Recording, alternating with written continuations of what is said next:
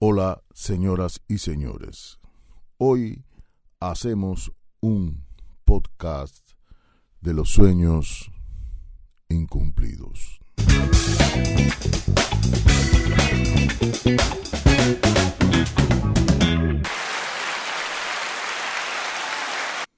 Bueno, mira, hoy vamos a hablar de la inmigración desde Cuba.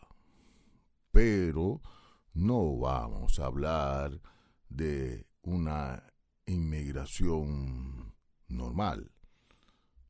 Vamos a hablar de la inmigración de los músicos. Señoras y señores, los músicos que han emigrado hacia otros lugares y no voy a mencionar a los músicos que están en los Estados Unidos, porque en Estados Unidos eh, las condiciones son diferentes. Esas no las conozco.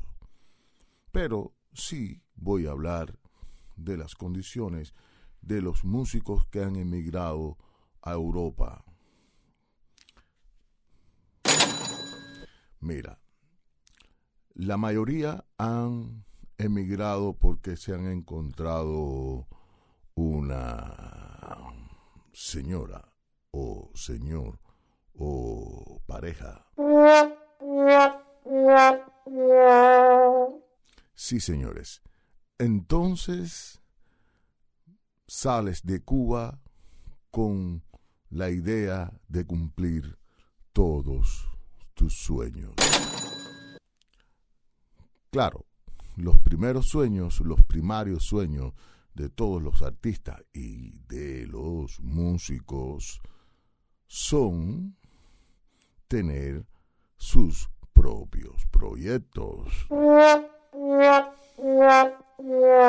Sí, sí, es un poco de risa, pero así es. Todos quieren emigrar y allí en los países que emigran empezar con su proyecto. Pero las dificultades, las dificultades comienzan cuando llegas. Tienes que insertarte a la maquinaria de ese país. Y para mí ese es uno de los puntos más importantes.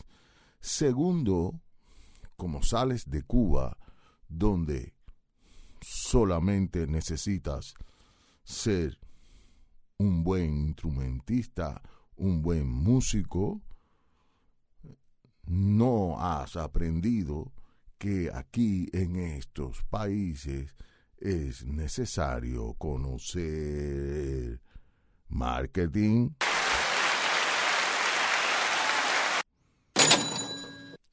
Entonces, es el problema número uno, la comunicación. Sin una buena comunicación es imposible, pero cuando hablo de comunicación es transmitir todas tus ideas a las personas que van a ser capaces de vender tus proyectos. Pero ahí no para, ¿no? Después, eso es un proceso que va junto con aprender un idioma, aprender cómo comunicarte, aprender marketing y arriba de eso tener lo más importante, el dinero. Claro que las tres primeras cosas se pueden sustituir porque las puedes aprender. Dinero para mí es lo más difícil, pero a la vez es eh, el punto donde si lo tienes, todo es más fácil.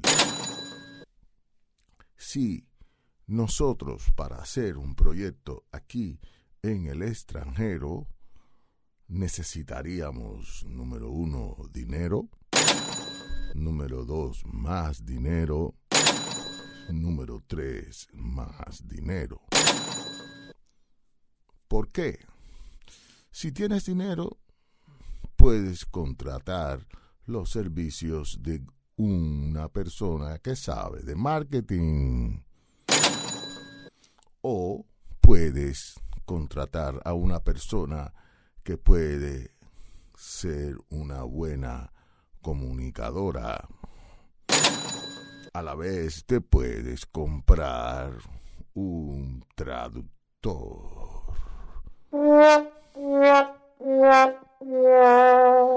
Pero, bueno, supongamos que tienes el dinero. Tienes que hacer o debes hacer dos propuestas de marketing. Sí, mira, la primera propuesta de marketing no es para el público normal. Esa primera propuesta es para la gente que va a vender tus proyectos, que son las gente que tienen los contactos con los festivales, teatros, salas de concierto y mucho, mucho, mucho más. ¿Y cómo lo convences? Eso es súper difícil porque ellos se mueven,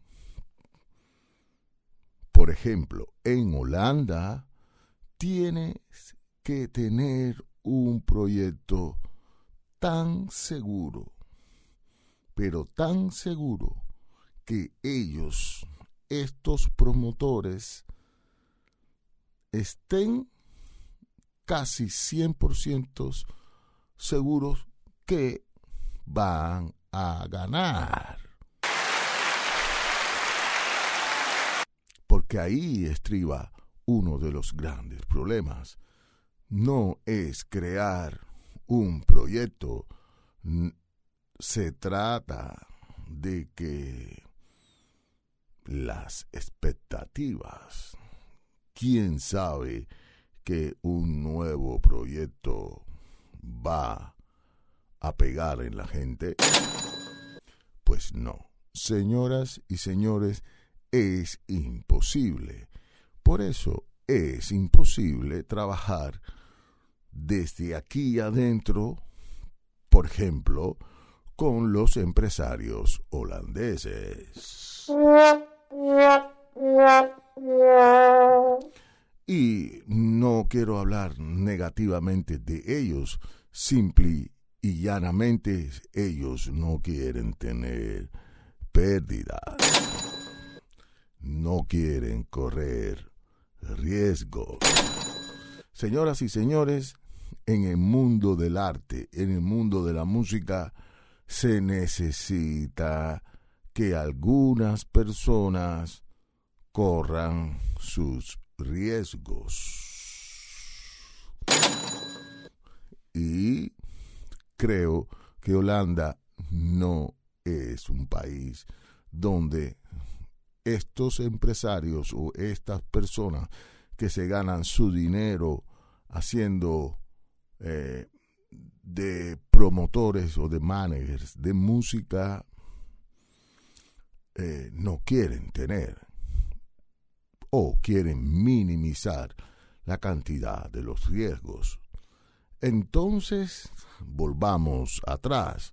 Dinero sí es lo más importante, pero a la vez tienes o debes tener un poder de convencimiento para poder atraer a estas personas es, un punto súper, súper difícil, pero así es como funciona, eh, eh, por ejemplo, en este país. Entonces, tú te das cuenta que eh, estos promotores son capaces de arriesgarse con grupos ya establecidos. Y tienen razón, con estos grupos ellos no van a tener pérdida y sus empresas van a seguir a flote. Pero tú mismo que te has convertido en una empresa. Sí, señoras y señores, aquí nosotros los que tienen posibilidades, o digamos los músicos que tienen posibilidades para hacer proyectos, se convierten en empresas y tienen que pensar en muchas cosas, entre ellas pensar en cómo venderlo. Y decía que primero conquistar los corazones, las mentes y las inquietudes de los managers. Muy difícil. Y después lograr que el público pague su dinero y vaya a un concierto. Bueno, entonces todas estas cosas que uno aprende cuando está en estos países en el exilio, claramente en Cuba, ni idea.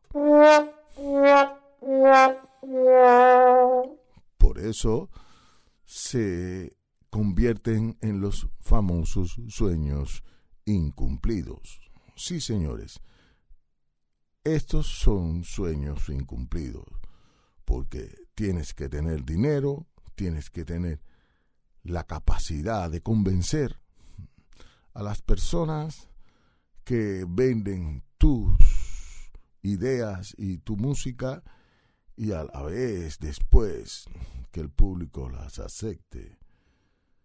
Y nosotros, Dios, nos dio a todos los músicos la capacidad de ser músicos.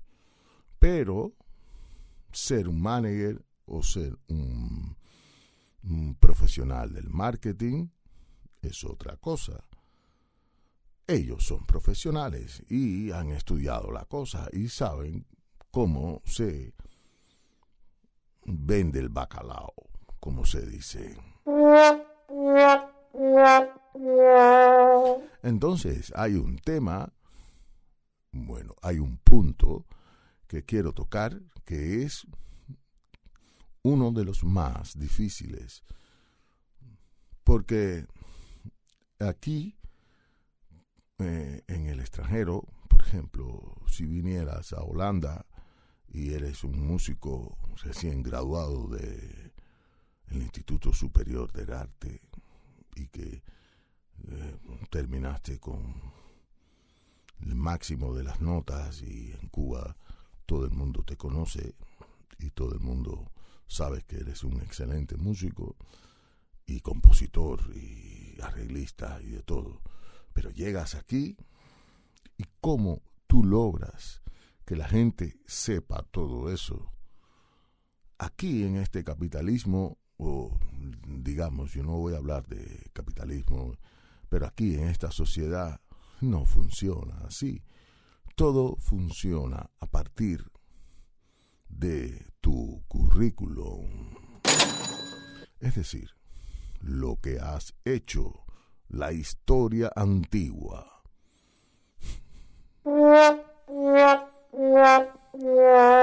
Sí, señores, tiene que ver con la historia antigua. Si no tienes una historia antigua, es muy difícil meterte por el hueco de una aguja. Claro, entonces los que no tuvieron la suerte de trabajar con las orquestas que hoy en Cuba son conocidas, es la la la la la la. De verdad es difícil que estos personajes dueños del marketing y dueños de, de la, eh, la promoción musical te escojan porque ellos no quieren correr riesgos. Pues, señoras y señores, resumiendo un poco, tenemos el punto uno, que es tener dinero. Punto dos, conocer de marketing. Punto tres, ser un gran comunicador. Punto cuatro, lograr que la gente le guste tu trabajo. Cinco, aprender el idioma. Y seis, y siete, y ocho, y hay muchísimas cosas que necesitas aprender. Es eh, difícil, muy difícil, pero sí es bonito intentar, intentar. Y como se dice, cada cual viene a este mundo con un pedazo de pan bajo del brazo. Eso quiere decir que al que le toca, le toca. Y aunque no te toque, te toca. Y si no te toca, no te pongas, porque no te tocas. Señoras y señores, la música es una de las artes tan directas, entran tan directa y tan rápidamente en la profundidad de las personas que eh, logra que la gente dé su criterio lo más rápido posible. Pues entonces estamos aquí muchos coterráneos, muchos camaradas de la música intentando salir adelante con nuestros sueños. Señoras y señores, este es un comentario, un podcast de Alberto Molote Muñoz y espero que por lo menos hayan pasado un rato agradable.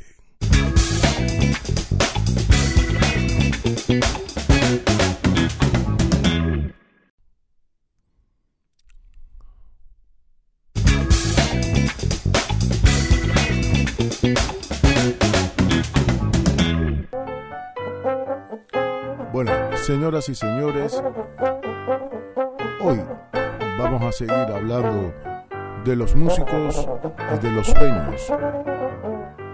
Los sueños incumplidos. Y entonces, eh, sí, los sueños incumplidos.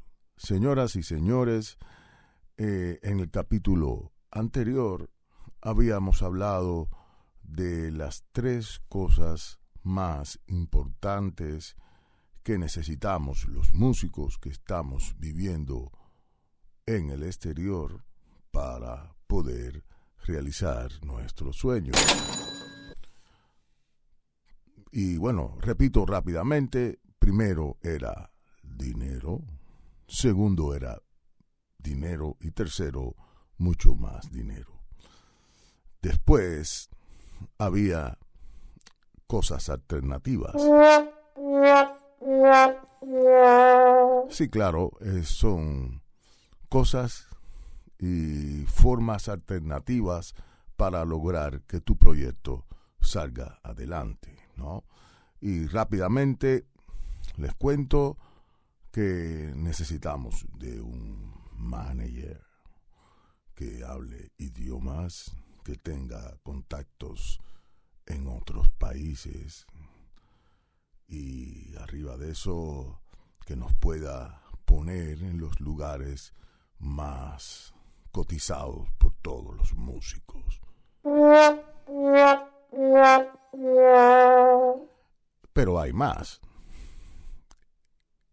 Por ejemplo, nosotros los músicos cubanos que estamos acostumbrados a ensayar mucho, y digo mucho porque es verdad, se ensaya mucho, pero a la vez es necesario para la música. Señoras y señores, la música sin ensayo no llega a nada. Cosa que en estos países no nos podemos permitir. Porque no hay tiempo. Todos los músicos, la mayoría, son freelance. Para los que no saben inglés, y yo, bueno, no hablo mucho inglés, freelance es como un mercenario de la música. Trabaja por dinero y trabaja que le paga. Entonces, todo el mundo se convierte en un freelance. Eso lleva a que no podamos concebir en un momento determinado todos los músicos que participan en un proyecto o que quieren participar para ensayar. Entonces, ya se pueden imaginar que es difícil. Ese es el punto número uno. Primero coincidir las agendas. Después de todo eso viene el pagar. Señoras y señores, porque en estos países salir de tu casa te cuesta dinero. Sí, sí, sí, sí, es de risa, pero es cierto. Tú, por ejemplo, para ir a ensayar de mi ciudad a Ámsterdam, tengo que pagar alrededor de unos 10 euros. Y bueno, si vas en, en auto, eh, la gasolina aquí en Holanda está a casi 2.20. No estoy seguro. 2.20 el litro. Es decir, 32 litros para Amsterdam y 32 litros de Amsterdam a Utrecht. Es un poco matemático. Pero ahora que estamos en eso de salir y de gastar dinero y un poco de finanzas, que arriba de eso tienes que convertirte en un gran financiero. Si ensayas en Ámsterdam, tienes que pensar que la hora de parqueo en las calles de Ámsterdam sobrepasan los 5 euros. Imagínate tú, es de risa. Y si vas al centro, estás pagando 8. Entonces, ¿cómo yo podría hacer un Big Bang?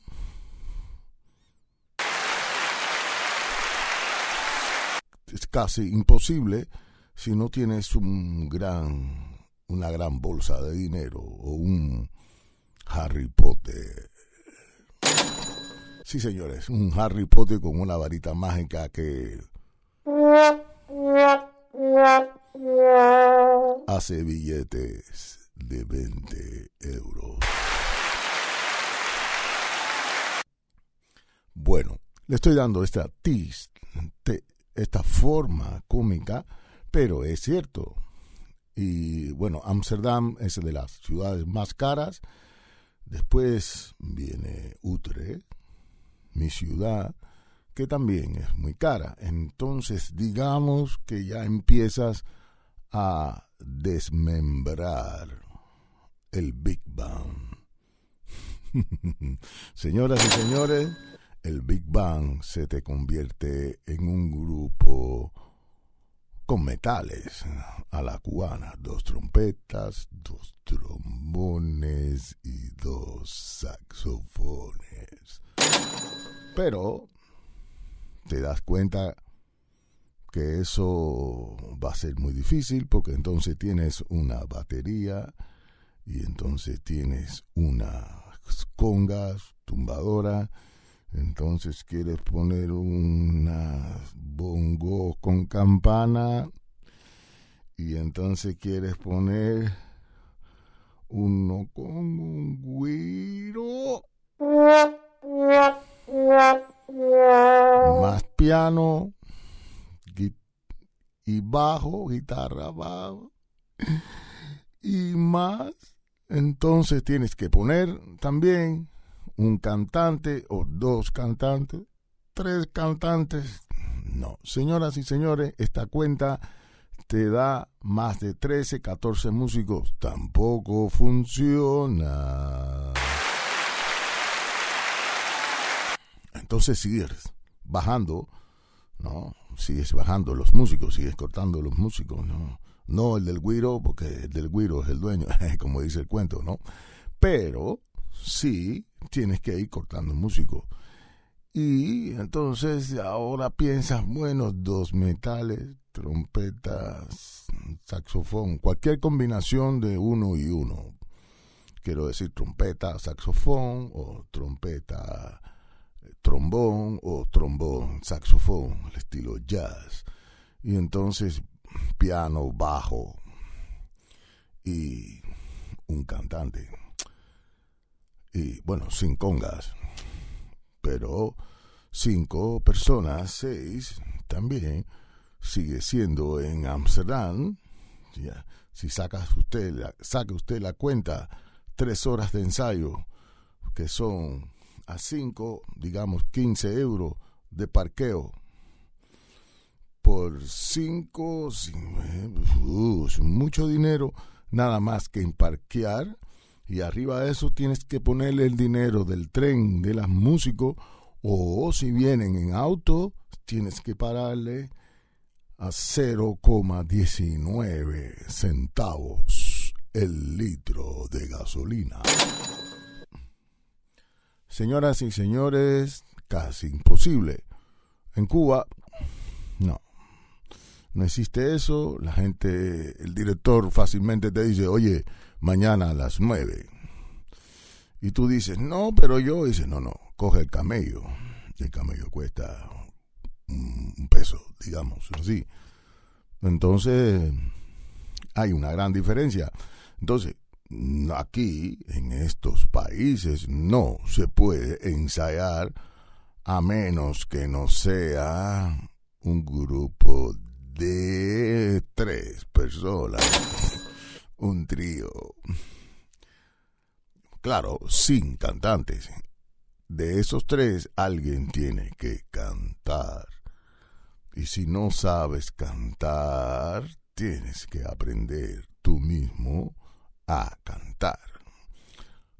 Desdoblarte, convertirte en un músico multiinstrumentista.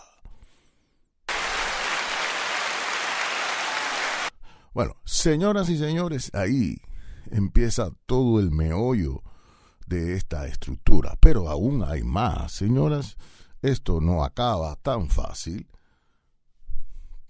Te puedes imaginar que hay que pagar las salas de ensayo y hay de diferentes precios. Lo más barato, 20, 25 la hora, hasta 35, 40, 60 la hora. Si te metes en uno de 25 la hora, cuando cierras la puerta del estudio, oyes.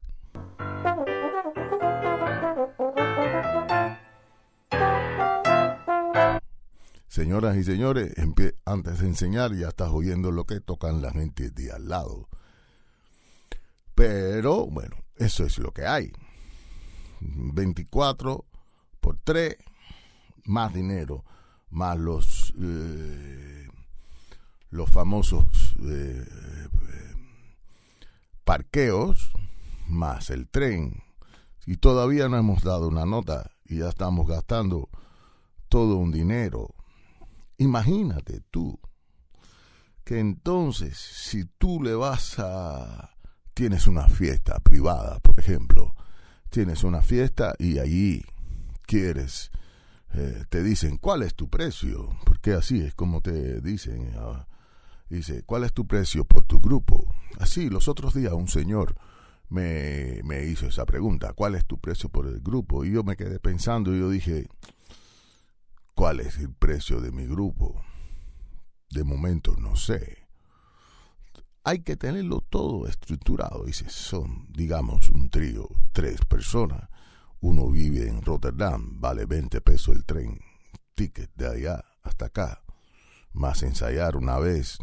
Entonces, digamos que estamos eh, un estudio, tres horitas, ya estamos por 60, 70, 80 90, 100, 200. Entonces, todo ese dinero que tú tienes que tener para poder realizar tus sueños.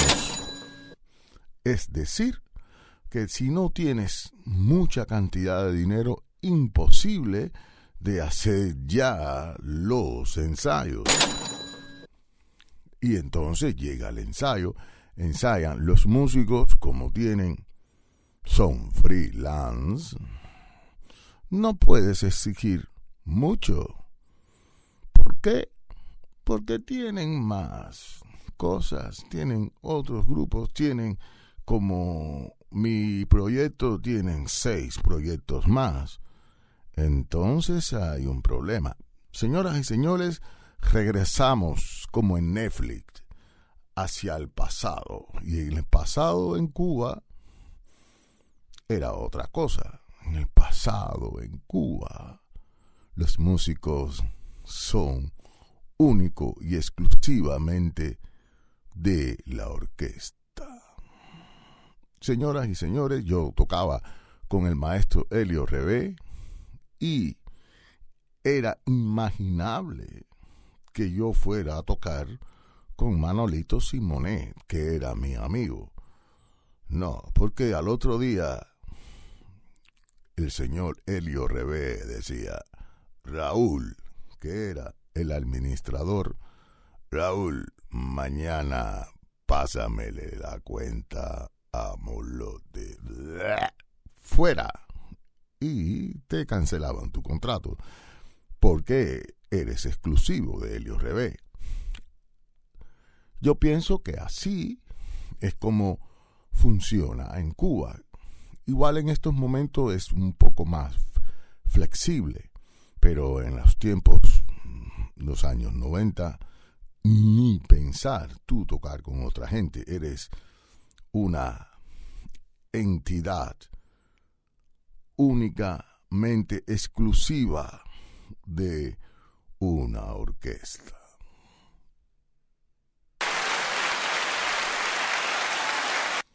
Pues Señoras y señores, volviendo otra vez como en Netflix a la actualidad de aquí, entonces poder ensayar te cuesta todo un montón de dinero, que ya no vamos a seguir hablando, no los voy a atormentar con eso, sino la gente va a coger miedo.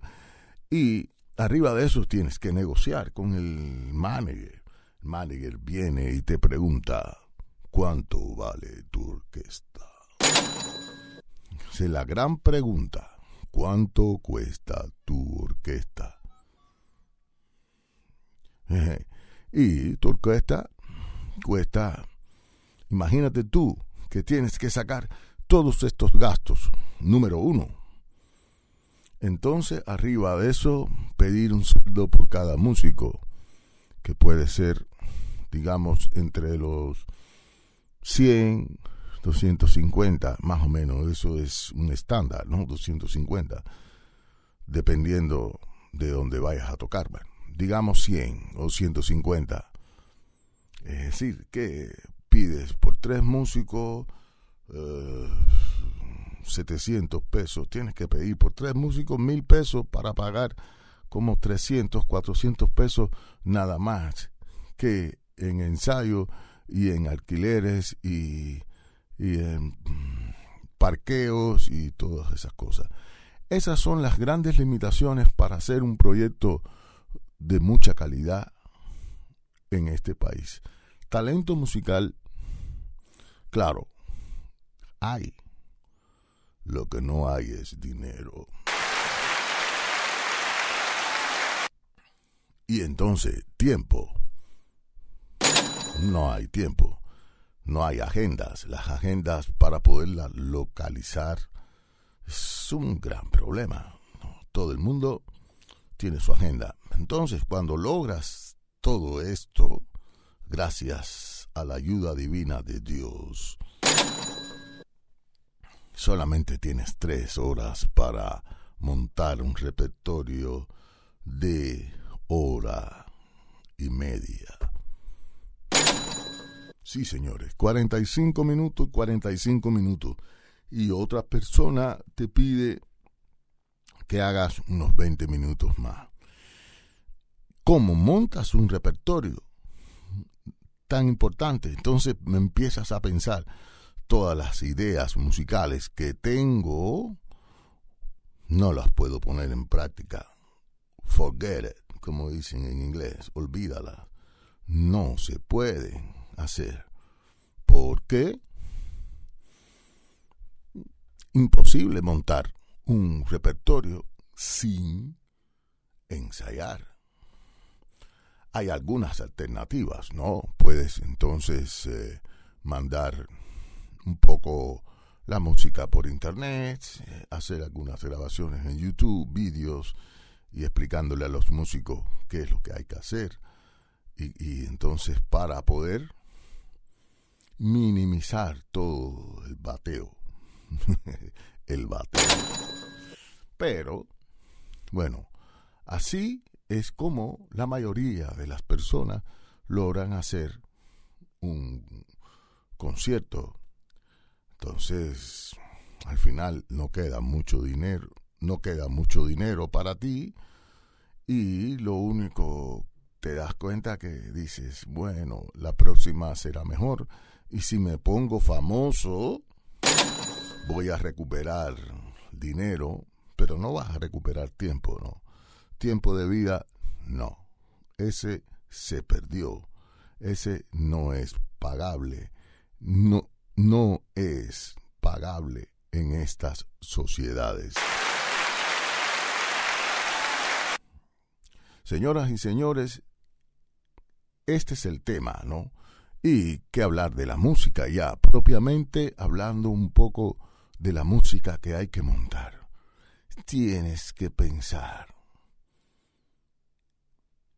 Voy a hacer música sencilla. Covers. En Cuba no se hacían ni se hacen covers. Todos son números originales o arreglos de temas de música. Pero aquí no. Aquí en Holanda la mayoría de, de las orquestas lo que hacen es covers. Tocan al papel carbón la música de Oscar de León. llorarás. Por ejemplo, yo he tocado Llorarás, casi me lo sé, como si hubiera tocado toda la vida con la orquesta de Oscar de León, porque ese tema se toca exactamente por todas las orquestas iguales. Es el tema más conocido de todos los músicos que hacen música latina bailable aquí en Holanda. Llorarás. Todavía el chan chan, la guantanamera y eso, como es tan libre, música muy libre, siempre se le puede inventar un tumbado. Pero llorarás, señora, es todo canqui, todo, el tumbao, todo. Hay que tocarlo exactamente como lo hizo Oscar de León. Y arriba de eso, como todo el mundo se lo sabe, es fácil y la gente baila. ¿Qué pasa? Que entonces los bailadores se acostumbran a bailar con la DJ, con la música que pone, que se oye mejor que esta orquestica de tres músicos, hacer Llorarás, que Oscar de León la hizo con dos trombones, saxofones y 15, una orquesta de 15 personas ensayadas en Venezuela. ¿eh? Tenemos que hacerla con cuatro personas y bueno, señores, ¿para qué hablar mucho, no? Entonces, ¿qué pasa? Que eh, los, volviendo al principio, los managers, los que buscan conciertos, dicen a esta bandita no le voy a pagar casi nada y arriba de eso no las voy a llevar a mi festival o a otro festival porque suena a covers. Y con una calidad dudosa.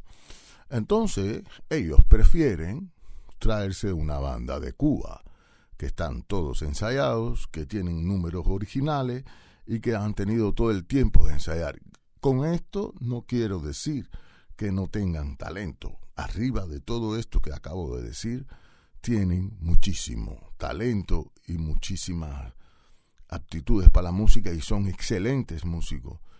Los aquí estamos en súper desventaja entonces llega un día que empiezas a decir que tus grandes sueños se van a bolina. Pero no te queda otra, tienes que seguir luchando y entonces, bueno, tratas de hacer actividades locales. Creo que por hoy ha sido un poco eh, intenso y extenso. Intenso y extenso en esta locución, en este programa para ustedes sobre la música cubana y los sueños incumplidos. Pues nada, señoras y señores, los dejo y nos veremos en el próximo encuentro con otro tema relacionado con la música.